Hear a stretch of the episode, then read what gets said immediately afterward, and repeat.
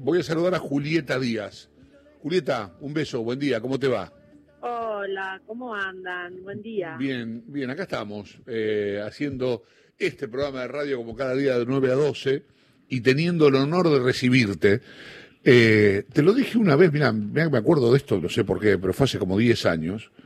Este, te, encontré en un espectáculo de flamenco y, y, te dije que te había visto haciendo de Ada Falcón y que, Mm, que me había parecido una, una maravilla, ¿no? No tenés la obligación de acordarte que yo te dije esto, pero lo recuerdo porque es tu actuación como Ada Falcón este, fue de lo mejor que he visto, este, así en líneas generales. Este, no sé vos en qué lugar tenés ese, ese laburo. Bueno, primero muchas gracias, este, que te reciban así a esta hora. Sí, claro. Está muy lindo. Este, y la verdad que fue- es un, un programa que quedó muy, muy clavado en mi corazón. Eh, trabajé ahí con, este, bueno, con Underground, eh, con lo que el tiempo nos dejó. eh, y, y fue precioso porque fue un capítulo que, que filmó Caetano, director de cine Sí, sí, sí. y, y la verdad que, eh, bueno, con un equipo todo muy de cine, eh, y Tacerda Falcón, y bueno, estaba Leonardo Baraglia, Cecilia Opaso, este, bueno, un elenco tremenda, Nachi Lentano, este, bueno, tre- tre- tremendo, tremendo elencazo. Y, mm, y la verdad que lo disfruté un montón, no, no, no conocía a Ada Falcón hasta ese momento, y fue Tina Serrano estaba también Sí, sí, sí. este, la verdad que mm, em, fue, fue, lo disfruté muchísimo. Es uno de, la- uno de los trabajos que más he disfrutado y trabajé mucho, trabajamos mucho, muy profundo. Y la verdad que me, alegro que lo tengas en, en- en tan buen recuerdo, porque yo también. Así que está bueno. Porque además conocí la historia de Ada Falcón ahí, que es una Claro, es historia. tremenda, tremenda, es una historia durísima. Y, y, a ver, yo había escuchado el nombre de Falcón, sabía, pero no sabía cómo, cómo que había sido de su vida y cómo había terminado, ¿no? Claro, claro, Este, sí, lo- fue, fue muy fuerte lo que le pasó, ella tuvo, eh, fue una figura de los años 30 del tango, así, pero de, de muchísimo, muchísimo éxito, muchísimo glamour de la época, ¿no? De champagne y, y joyas, y en un momento, bueno, eh, se dice, ¿no? Cuenta un poco que la relación con Canaro, que era un hombre Sí, casado claro. y demás, terminó de pegarle de alguna manera a una parte de ella muy sensible y, y después de ella renunció a todas las riquezas y se fue a- se hizo se, se hizo monja y se fue a vivir a un pueblito que se llamaba Sal si puedes Exacto, en Córdoba, creo que en es. Córdoba y entonces este bueno eh, hay un documental hermoso que se llama Yo no sé qué me han hecho tus ojos. Exactamente, gracias. Este, y bueno, ahí cuenta la, un poco la historia. y Al final del documental aparece ella, que casi que se escucha, en la, se le ponen los discos de ella y no se reconoce. Así que bueno, muy, muy, muy, muy, muy fuerte. Además tenía una- un vínculo con la madre, vivía con la madre, dormía con la madre hasta muy grande, con la hermana, todo. La hermana también era, era cantante y tuvo una, un- bueno, Canaro era muy mujeriego, tuvo una historia con ella Ahí es donde ella decide irse, ¿no?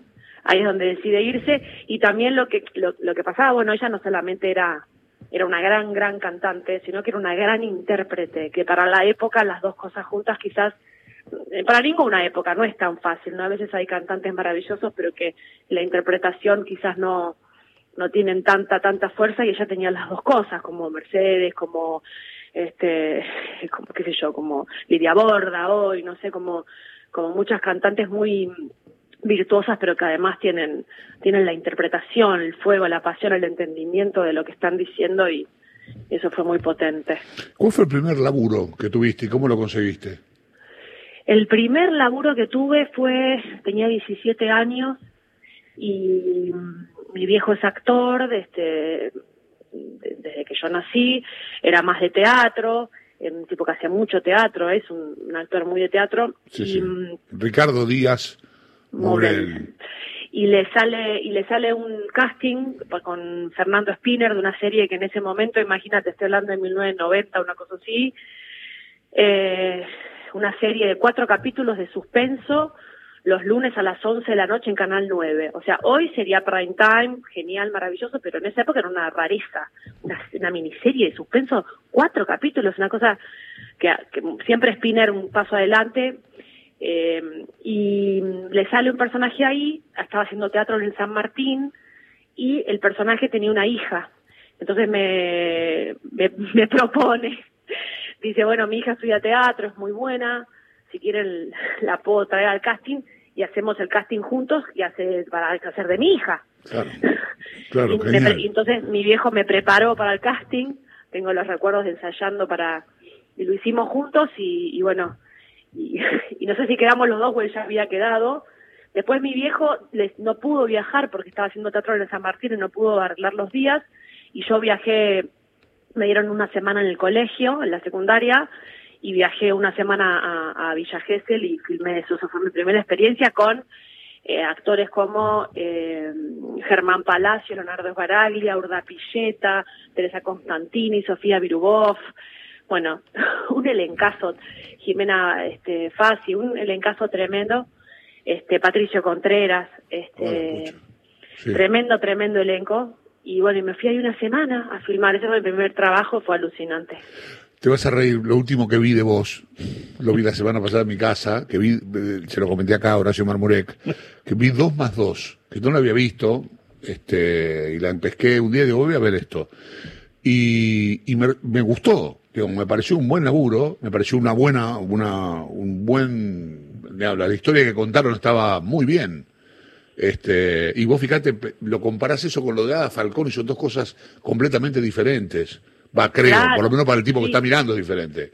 Sí, No sé. sí, una cosa quizás es más como cinematográfica, como una cosa más de autor, si querés, ¿no? Y lo otro es una comedia, este, un poco, si querés, más pochoclera. Sin embargo, la verdad que Dos más Dos es una película mm, que realmente yo siento que, que logramos contar una historia eh, la lo hicimos muy de verdad, ¿viste? Es una comedia, la gente se divierte un montón, Sí. pero hay algo de esa película, tiene ángel, ¿viste? Y sucedió, sucede, porque nosotros cuatro realmente entramos en un romance junto con el director de, de, de, de- de laburo, ¿viste? Con Claro. Carla, con Juan Minujín, con Adrián y conmigo, los cuatro como, como parejas, cada uno con, con la pareja que le tocaba y después cruzados entre los cuatro, realmente se elaboró muy bien con, con Sí. Martín eh, Kaplan, el director, y con, bueno, estaba Juan Vera y, y Dani Cúparo, que son los autores, este, que estaban todo el tiempo encima, y Adrián también, que, que se metía mucho siempre en todo y piensa muchas cosas y suma cosas este, todo el tiempo como Sí. productor y actor. Y se armó una sinergia linda con esa película. Yo siento que salió... Salió bueno, está buena. Casero, está casero. Sí, salió Sí. muy bien. Es como si todas las tomas hubieran... Es como si todas las mejores tomas, las más angeladas, las que tuvieron más dueta, terminaron siendo técnicamente buenas y pudieron quedar en, el- en la película, que no sucede siempre, Claro, ¿no? vos sabés que, eh, digamos, lo que pensaba mientras la veía, digo, es un tema, si querés, este, incómodo, inquietante, eh, para, para quien lo mira o para quien tiene ciertos pruritos sobre la monogamia y demás, es un tema inquietante.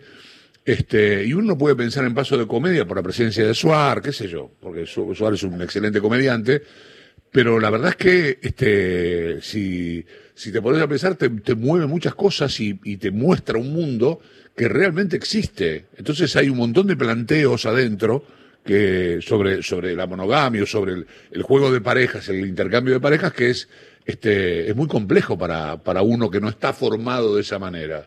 Claro, si abre unas preguntas ahí, es una película muy de salir de la película y ponerse a charlar, ¿no? ¿Y qué opinás y qué pensás? Y, y aparece algo ahí que es interesante, siempre desde la comedia, desde un lugar quizás más Sí, liviano, pero sí. sí, pero sí también este eh, eh, digamos, tiene cosas picantes la película, ¿no? Tiene Sí, momentos claro. en las que realmente vos decís, es una comedia, no es una película erótica, digamos, pero tiene momentos en el que decís, bueno, estos muchachos están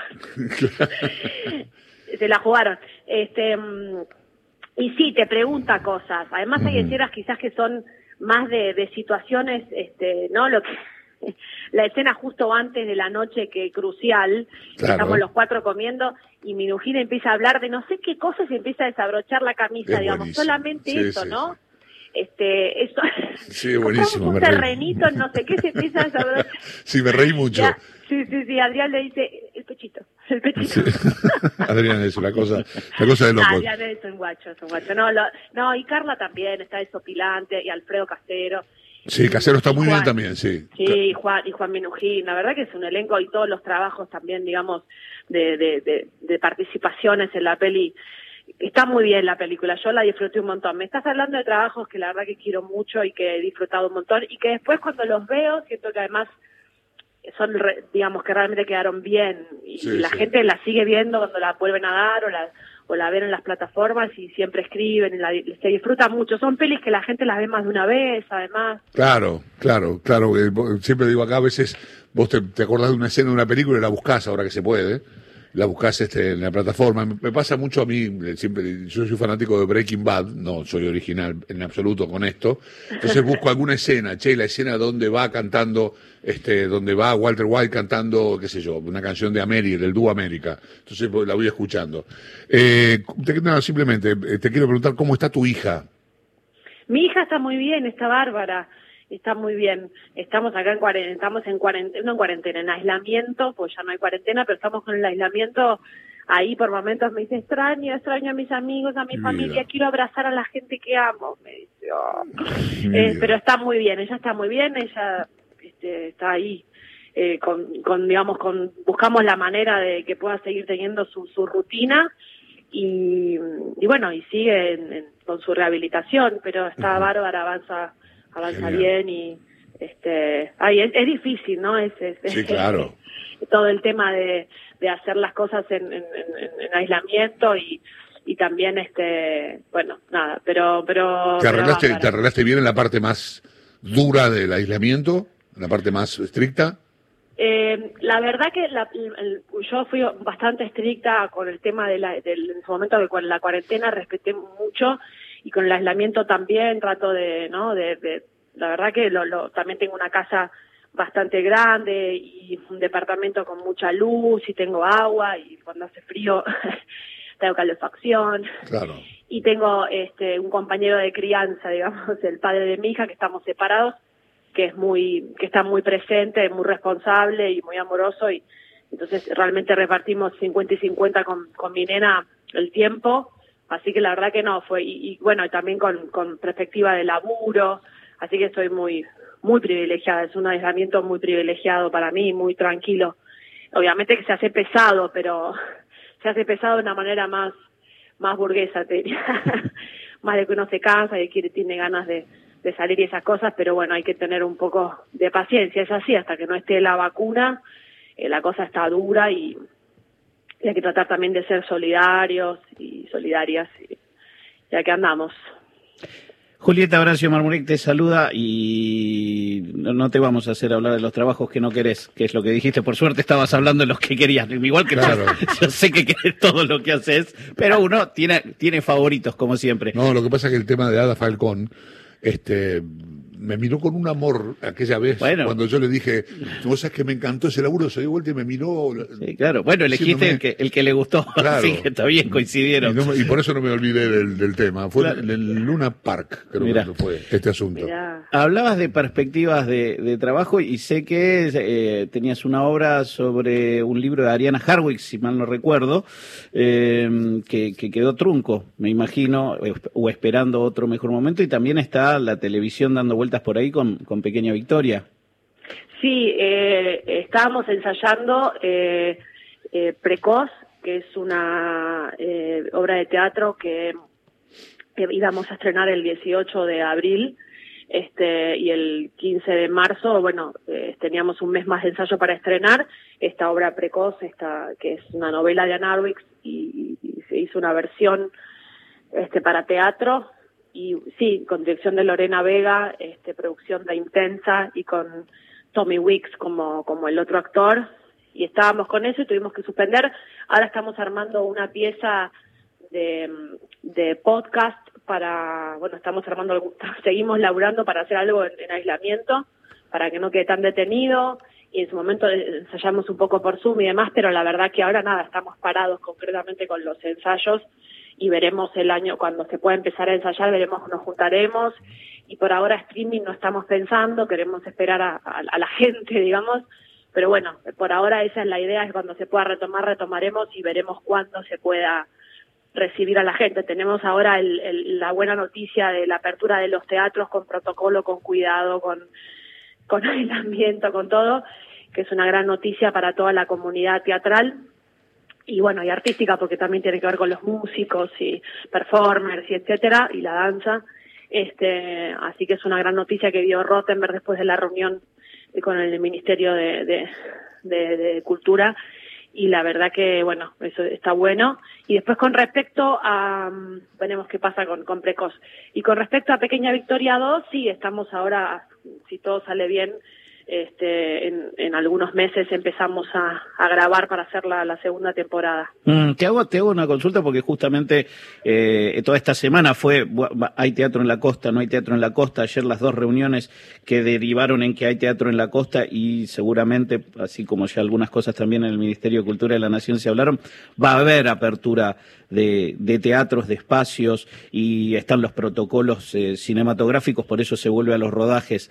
Más allá de todo eso, en lo personal a vos te, te, te, da cierta, o sea, vas a ir a trabajar, pero te da, te, lo haces con, lo harías con cierto resquemor. Y un poco de, un poco de temor me da. Lo que pasa es que tampoco puedo esperar hasta eh, abril del año que viene para empezar a grabar de nuevo. La verdad que eh, está, yo veo que están todas las actividades retomándose con barbijo, con distancia. Digo, ¿por qué no nosotros y nosotras?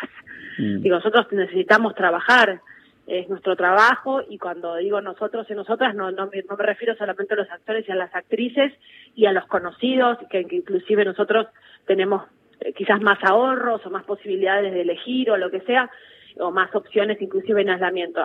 hablo de la comunidad artística en general. Estamos, nosotros aguantamos mucho tiempo porque sabíamos que había como urgencias, pero bueno, ya pasaron siete meses y era necesario como resolver, así que yo creo que hay que buscar la manera eh, siempre eh, lo primero es la salud y el cuidado y la responsabilidad, pero hay maneras, hay maneras justo ahora en el verano de hacer teatro al aire libre, de que se, se, que se pueda, qué sé yo, no sé, hacer las funciones con las puertas abiertas del teatro para que circule aire, no sé, se pueden buscar maneras, pero hay que buscarlas, ¿no? Yo me parece que en este sentido el gobierno está dando una respuesta a eso y bueno, y eso me, me alivia y confío en que encontraremos la, la manera de cuidarnos y y de hacerlo, ¿no? Mm. Este, hay que estar, hay que ser muy responsables, tratar de, de, cuidarse, pero la verdad es que tampoco podemos quedarnos este, sin trabajar o totalmente este, aislados hasta abril del año que viene, no, no, digamos, no se puede, hay que encontrar la manera. Siempre, obviamente, este, yendo a trabajar con una responsabilidad y en un caso en que realmente sea necesario, por supuesto que no vamos a hacer un cumpleaños con 20 personas encerrados en un departamento. Sí, por suerte vos no. Vos no. No, no. Viste que uno, uno trata de hablar por la generalidad y después se complica porque no todo el mundo respeta las mismas circunstancias. Eh, si te toca hacer teatro en estas condiciones, ¿al público le, pedirías que, que, toma esas consideraciones? Sí, yo creo que sí. Yo también eh, creo que también hay que esperar a la gente, que la gente esté confiada, demostrarle a la gente, al público, que los vamos a cuidar porque nos queremos cuidar nosotros también este, y entonces que ellos se sientan confiados en, en, poder salir y a lo mejor eh, primero irán más a los lugares abiertos y después cuando este, se vayan acostumbrando y vayan, digamos, hay que ir probando también, ¿no? Uno es, también que los melones se acomodan Mientras en el camino, no tenemos todas las respuestas, tenemos algunas y vamos también preguntándonos y, y aprendiendo juntos y juntas, qué sé yo, es un poco así. Yo creo que hay que tener paciencia, eh, la cosa está complicada en las provincias, pero en, pero pero en Buenos Aires está, está, los números son bravos, pero estamos estables ya hace mucho, está bajando y bueno eso nos da mucha esperanza. Esperemos que que la curva empiece a bajar en las provincias y que la ola en Europa y en los países que vuelva a bajar y bueno es una situación muy dura, pero hay que seguir buscando la manera porque tranquilos, sin ansiedad, pero hay que buscar la manera porque necesitamos trabajar, digamos, ¿no? Este, pero con mucho cuidado y siempre priorizando la, la, salud. Sí, eh, sé que, digo, me parece que este tiempo que ha sido muy angustioso, para, siempre hablamos de que la cultura ha sido de lo que más ha sufrido, porque también era lo que más iba a tardar en volver, eh, pero me parece que también fue un momento como para que se reconozcan todos, ¿no? Los que están arriba del escenario, el que corta el boleto, los tramoyistas, o sea, eh, esa sensación de comunidad se, se, se trasladó en las charlas que han tenido ustedes. Sí, sí, sí, yo creo que sí. No, no quiero ser eh, demagógica con el tema porque siento que siempre hay, este, hay diferencias y cosas y gente más sensible. A veces podemos estar más conscientes y a veces menos conscientes, pero creo que sí hoy sabemos que siempre supimos, pero hoy se nota más que esto es un laburo, además de cultura, además de arte, además de entretenimiento, y que, y que hay un montón de gente. Digamos, una película, una obra de teatro un, no sé, un, espectáculo de danza arrastra un montón de gente. Eh, no, no es los actores que quieren volver y no sé qué, no es eso, es, es mucho más que eso, ¿no? Este, y la verdad que también como en su momento Javier Dolte escribió esa proclama, esa carta tan hermosa, creo que también es, es importante entender que de a poco y con cuidado pero este, no solamente para, para los artistas y para los trabajadores de la cultura es importante volver a trabajar y a tener su espacio, sino que para la gente también de a poco y con cuidado es importante que puedan volver a ver teatro, a escuchar música, a compartir y a sentir que hay pequeños huecos donde uno puede tener algunos momentos de recreación, de aire, de espacio y ir alimentándonos un poquito para sentirnos mejor hasta que podamos tener una solución este más más fuerte como es la vacuna o, bueno o que quedemos todos inmunizados porque porque ya nos enfermamos este nos enfermamos todos no sé yo es una situación muy dura porque hay muertes en el medio y, y mucha incertidumbre pero la verdad que creo que hay que encontrar la manera como dije antes siempre con mucho cuidado y priorizando la salud y siendo responsables o obedientes un poco a lo que a lo que sabemos que hay que, hay que hacer para, para estar bien. Mm, cuando te, te, pasa como le pasó al chavo que la aplicación te ofrece una película tuya, eh, ¿haces un play o, o mirás a ver si qué foto ponen? Viste que se elige la foto habitualmente. Con el tema de las fotos, me diste un volantazo tremendo. Con el tema. Te saqué porque y media nos tenemos que ir, entonces no te quiero, no, te quiero despedir fue seria. no, con el tema de las fotos, sí, sí, yo tengo mi, este, soy, soy coqueta, obviamente. Trato de que si veo que la foto no me gusta, digo, che, la foto es horrible, pongan una mejor, que salí con papada en esa, este, pero, pero bueno, después, este, sí, sí, soy coqueta, me importa un poco eso, pero tampoco me, trato de recordarme que no es lo más importante. Pero si se puede, obvio, ¿por qué no? Claro que sí, estamos hablando de algo en donde la imagen es importante, y entonces, bueno, si la imagen es importante, cuidémosla. Julieta, eh, fue una, una delicia la charla. La verdad que la hemos pasado muy bien. Te mando un beso grande. Gracias por atendernos y gracias por la charla. Igualmente, les mando un abrazo. Julieta Díaz, eh, artista argentina, de las mejores, pasó por Rezo por Vos, en Radio Nacional AM870, la radio pública.